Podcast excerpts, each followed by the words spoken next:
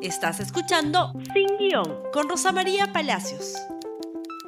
Muy buenos días y bienvenidos nuevamente a Sin Guión. Hoy día vamos a hablar, para terminar la semana, por supuesto, del coronavirus y de las medidas razonables que creo que el gobierno del Perú ha tomado. Algunos dirán que son exageradas, otros dirán que son tardías, otros dirán que debieron tomarse hace muchísimo tiempo. Y lo cierto es que hoy día hay 28 personas confirmadas, diagnosticadas con coronavirus y ningún fallecido en el Perú, gracias a Dios.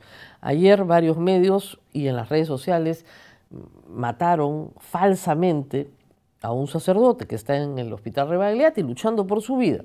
Eso no se hace, no hay que seguir noticias falsas, hay que dar la información verdadera. 28 casos, reitero, diagnosticados.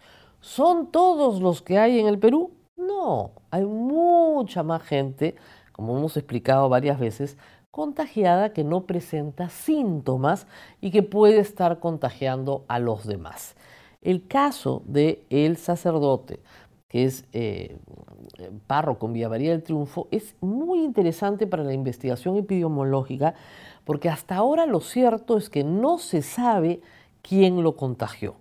Ni viajó a Europa en los últimos meses, ni al Asia, ni las personas de nacionalidad alemana que estuvieron con él el día domingo están contagiadas, ni tampoco tienen, digamos, han estado antes con él cuando era evidente que días antes ya tenía incluso algunos síntomas que lo llevaron a la clínica.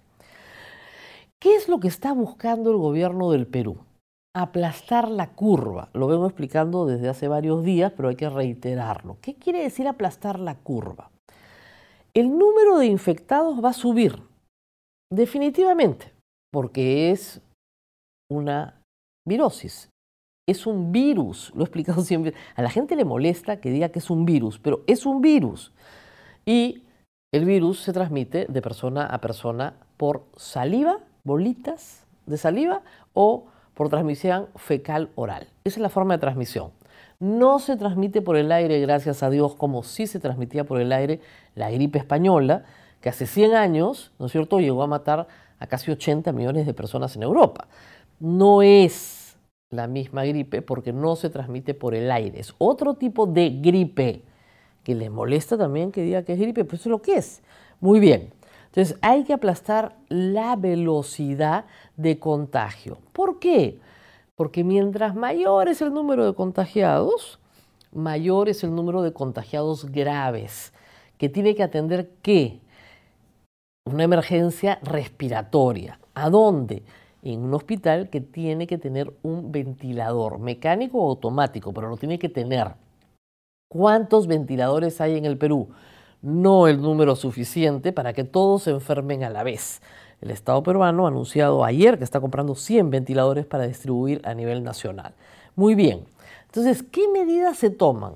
Medidas de distanciamiento, distancia física entre las personas para que la saliva no se transmita de persona a persona.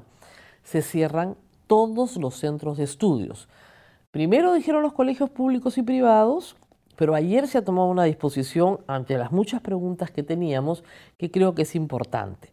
Todos los centros educativos, cualquiera sea su nivel o modalidad, incluida los institutos de inglés, los institutos de educación de adultos, todos cierran. Obviamente hay una duda. Algunos institutos y algunos colegios están obligando a los maestros a asistir a la escuela. Se requiere que el Ministerio de Educación dé directivas al respecto. No se entiende para qué tienen que ir si lo que se está tratando es tomar una medida de distanciamiento. Hay que evadir la aglomeración. Entonces, ayer el gobierno también respondió a una inquietud que habíamos tenido varios ¿Qué hacemos con espectáculos públicos que aglomeran gente? Prohibidos, no más de 300 personas. Se está a la espera de algunas otras precisiones. Por ejemplo, hoy sabemos que el obispo de Lima, que está en cuarentena voluntaria, no porque haya sido diagnosticado, sino porque regresó de Italia, está tomando medidas y se van a tomar a nivel de conferencia episcopal para las liturgias. como ustedes saben, muchísimas misas en el Perú reúnen ciertamente a más de 300 personas. Y es muy importante, y así lo harán, obedecer las disposiciones del gobierno. Una medida de contención, ya no de distancia, sino de contención absoluta, ha sido lo que se ha tomado respecto de los vuelos aéreos. Ayer se informó que era evidente que manejar cuarentenas de pasajeros que llegan y que tienen que entrar a cuarentena de manera voluntaria, porque no se puede poner un policía para cada uno, ¿no es cierto?, iba a ser muy difícil. Por lo tanto, se ha prohibido el ingreso de vuelos al Perú de toda Europa, sin distinción, y de Asia sin distinción, aunque sabemos que no hay vuelos directos de Asia. Pero también, y hay que leer el decreto que se ha publicado hoy, decreto supremo del MTC, también está prohibido que salgan aviones del Perú a Europa y a Asia. Por lo tanto, hay un paquete de personas que no pueden salir a partir del lunes 16 y se van a quedar con nosotros y hay que acomodarnos porque se van a quedar con nosotros por lo menos, según esta norma, 30 días calendarios hasta el 16 de abril. Esa es la situación que tenemos en este momento. ¿Por qué? Porque el contacto viene persona a persona y hasta el momento, salvo el caso del sacerdote, todos los contactos son de personas contagiadas que han venido de Europa. Hasta el momento se corta esa entrada y la contención es total. Y eso es lo que se busca hacer. Se baja la curva de contagio. No entran pacientes nuevos contagiados a contagiar a pacientes nativos acá. Eso es lo que va a hacer.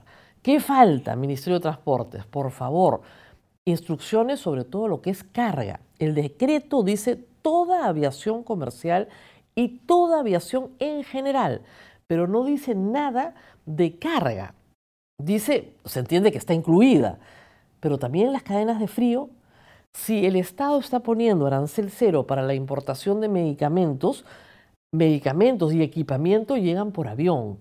Medicamentos como vacunas llegan con cadena de frío. Respuestas para eso, por favor, si fueran tan amables como lo han hecho ayer y lo van a seguir haciendo cada vez que las pidamos. ¿Qué pasa con los pasajeros que no vienen en vuelos directos, pero vienen saltando? Ejemplo, yo estoy en Madrid, no puedo volar Madrid-Lima, pero puedo volar Madrid-Londres, Londres-Estados Unidos, que sí permite los aviones del Reino Unido, nadie sabe por qué, y Nueva York-Lima. Igual estaba en España. ¿Qué sucede en esos casos? ¿Hay alguna contingencia que tenga que preverse o no? ¿O basta con que el distanciamiento sea lo suficiente, el viaje lo suficientemente largo para disuadir? Necesitamos respuestas, por eso estoy haciendo las preguntas.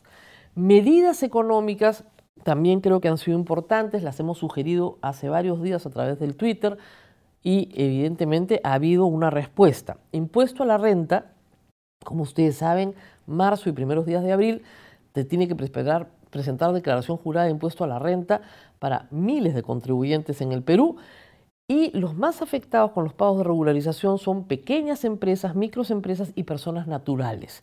Se ha prorrogado tres meses, esto no tiene precedente en la historia del Perú, hasta el 30 de junio la presentación de la declaración jurada. La explicación de la ministra en un hilo bien explicado sobre las medidas económicas es que hay que poner liquidez en el bolsillo de la gente. ¿Por qué?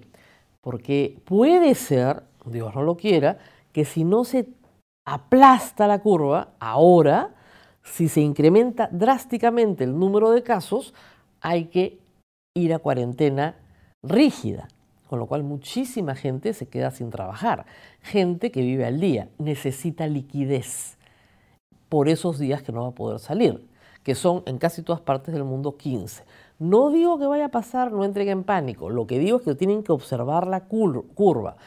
China se fue en Wuhan a, cuarentena rígida con 500 muertos.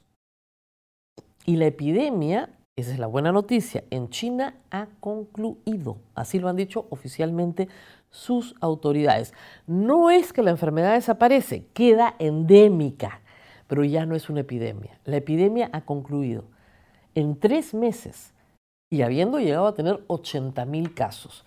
Hay que decir que el presidente de la República ha tomado medidas, las primeras con 15 con 15 pacientes diagnosticados, ahora estamos en 28, medidas que en otros países se han tomado cuando habían, reitero, 500 mil pacientes diagnosticados e incluso con un número altísimo de muertos. Entonces, creo que estamos tomando las medidas adecuadas antes de que la enfermedad explote. ¿Por qué? Porque creo que también todos somos conscientes de que nuestro sistema sanitario no tiene el número de ventiladores suficientes para atender a toda la población si toda, en un número grande, se enferma a la vez. Por lo tanto, hay que reiterar las medidas de higiene. Lavarse las manos y lavarse las manos y lavarse las manos, hay que decirlo todo el tiempo, es lo que reduce y la distancia física es lo que reduce la propagación de la enfermedad. Mientras menos se contagien, mejor. El abastecimiento en Lima no tiene ningún problema, señora, ningún problema. Nadie entiende todavía en el mundo cuál es la relación entre el papel higiénico y el coronavirus, porque el coronavirus no da diarrea. La gente sale como loca a comprar papel higiénico, no solamente acá. ¿Por qué siguen comprando papel higiénico? Porque es un tema que viene de nuestro instinto de supervivencia, de nuestra noción de manada. La manada cuando advierte un peligro, uno huye y todos huyen detrás de él, ¿no es cierto? Bueno, igual, uno compra papel higiénico y todos compran papel higiénico detrás de él. Pero hemos evolucionado, somos ya seres racionales, usted no necesita más papel higiénico del que normalmente tiene en su casa. No hay ninguna razón tampoco para comprar proteína vegetal o animal en cantidades insólitas o abarrotes, porque probablemente un mes los va a seguir mirando y no los va a haber gastado y sí se ha gastado usted su liquidez que puede necesitar más adelante. Así que un poco de racionalidad. Un presidente en control es políticamente insoportable. Y ustedes han visto que evidentemente han salido a criticar al señor Vizcarra una y otra vez. El viernes pasado de por qué habló, esta semana nadie ha dicho que por qué habla, ¿no? Eh, pero y ahora es porque está dando tarde las medidas o porque no sirven para nada o porque lo que fuera. Un presidente en control, sin embargo, a todos nos transmite tranquilidad.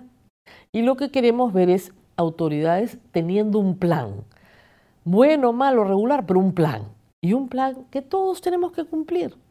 Y si todos lo cumplimos, se aplasta la curva y será un éxito. Y saldremos de la epidemia. Como China, espero, en tres meses. Nos vemos el lunes con más respuestas. Hasta pronto. Gracias por escuchar Sin Guión con Rosa María Palacios. Suscríbete para que disfrutes más contenidos.